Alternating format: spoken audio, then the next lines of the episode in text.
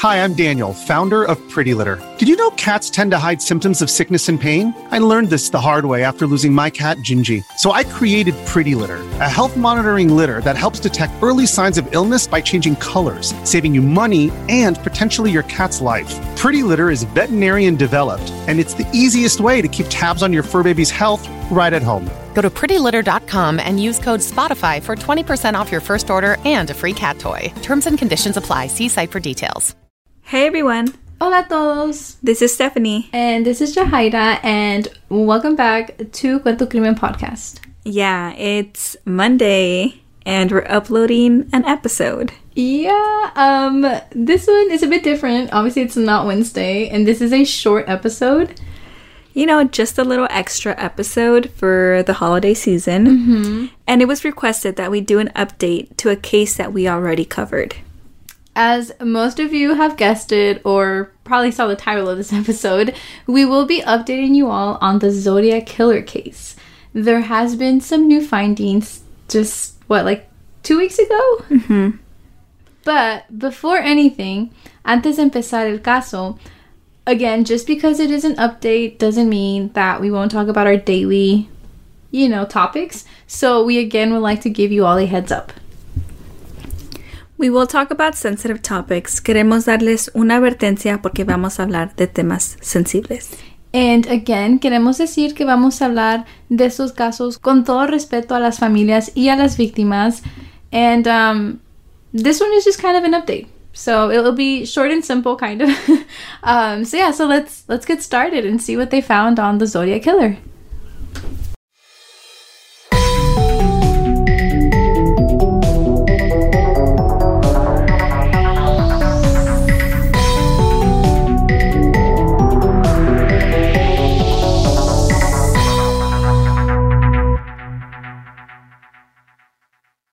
Today, we will be talking about the new findings in the Zodiac Killer case.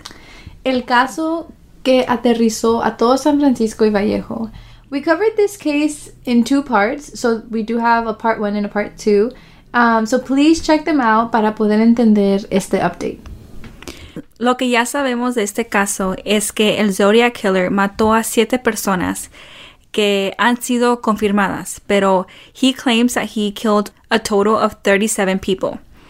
And if you listen to our previous episodes on him, saben que el Zodiac Killer escribe ciphers. And a cipher is made up of symbols and little mm-hmm. characters, and they don't make any sense. yeah. yeah. It's like a code, yeah. They don't make really much sense. It's meant to be like decoded. Yeah. And él mandaba esos ciphers a newspaper stations. And his ciphers, like again, you know, they always included a secret message. They had like the symbol that is now known as the Zodiac Killer symbol, which is just like the circle with like the what is like the perpendicular lines going through it. Um, and of course, he would always state his name, the Zodiac Killer. Like he would always open up every single um, letter that he wrote with that. And todos sus ciphers fueron publicados en los periódicos porque es lo que él pedía. Exactly. Siempre él amenazaba a la policía so that the newspaper could publish the ciphers. Um, but anyway, if you would like to know more of this case, check out the episodes that we already have, part one and part two. They go super more into detail. Um, and it is important to note that el Zodiac Killer nunca fue encontrado. Muchos dicen que su identidad está escrita entre sus ciphers. So when I heard that like they were able to decode a new cipher, um, I was really hoping that it was going to be his identity. Same. Like Right, this like- is a huge case, and I thought that they finally, um, you know, got a bunch of answers. Yeah. But, but 45 years later, with more than 2,500 suspects, and still no one knows who he is. So cuando escuché que they decoded a cipher, I was, you know, very curious Yeah. as to what they found.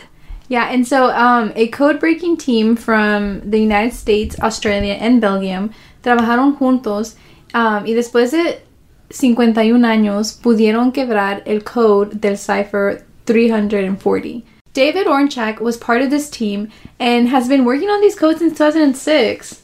That is crazy. That's like 14 years trying to decode them. That's a lot of dedication. Mm-hmm. But I also feel like I don't know. I feel like ever since we covered the case, I kind of catch myself thinking about it, like Yeah. the Zodiac killer and who he might be. Yeah, I- I'm glad someone took interest. Yeah. You know?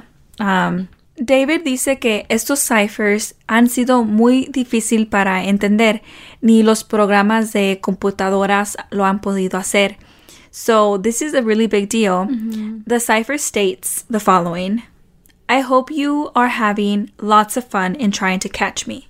I am not afraid of the gas chamber because it will send me to paradise all the sooner because I know I have enough slaves to work for me.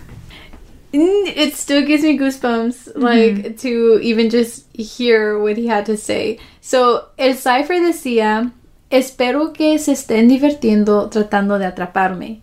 Yo no le tengo miedo a la cámara de gas porque al final me mandarán más rápido al paraíso porque ahora ya tengo esclavos que trabajen por mí. Honestly, yeah, that gives me goosebumps. And Right? And it's also just like the fact that we still don't have a face to the case. yeah, It just makes it really spooky to me. yeah, And if we think about it, this is something that he did state before. Like the whole idea que decía que él mataba a la gente porque quería esclavos in the afterlife. yeah. And I know a lot of people even had a conspiracy that he was a satanic. Y no hablamos mucho de esto en nuestro episodio, pero sí era una idea que encontramos while researching. Yeah, at some point that theory did come up. Like they thought that he was like a part of like a cult or something along those lines. But I mean, I don't know. What do you, what do you think about the cipher? Like your initial thoughts? Um, well, as we said before, we expected the cipher to, you know, reveal his identity and finally bring closure.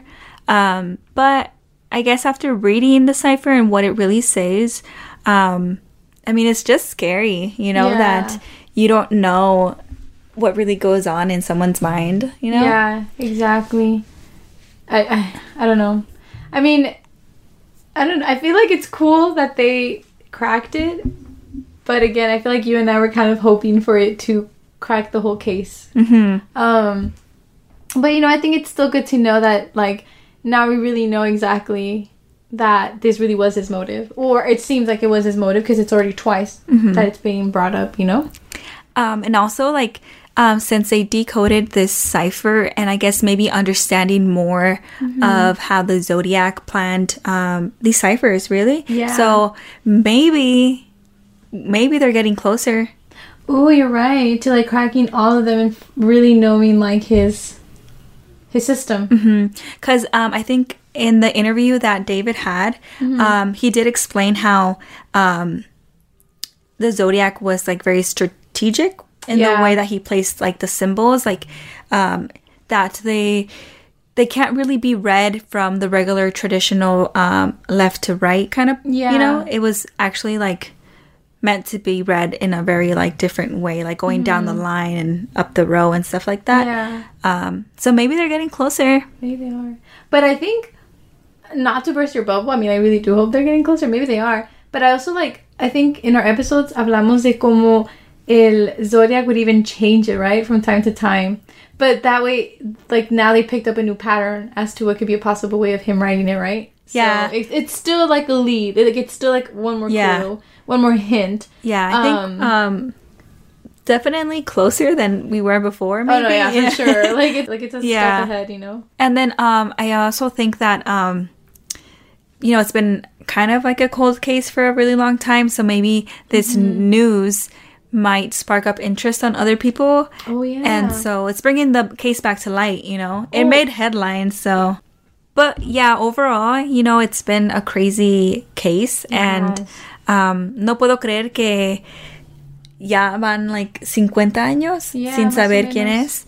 Um, yeah, like who is he? I, I'm te- I'm telling you, like ever since we covered the case, the soda killer lives in my mind. Like just wondering quién es and like como dices tú, Stephanie, like this was a big case. Like no mató nomás una persona, like mató varias. He was writing to the police, and we still have no clue as to who he was. Like, how did he go about his life undetected? Right? Ah, I don't know. Like, there's just.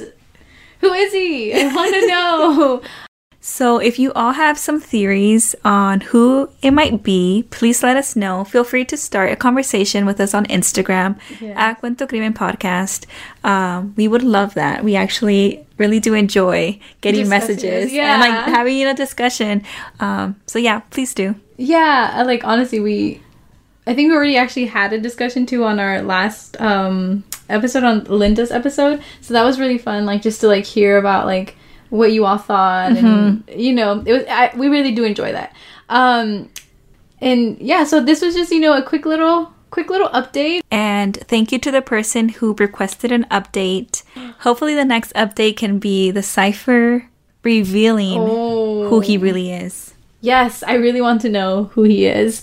Um but yeah, thank you so much for tuning in. And we will upload our regular weekly episode on Wednesday. Gracias a todos and happy holidays. Happy holidays.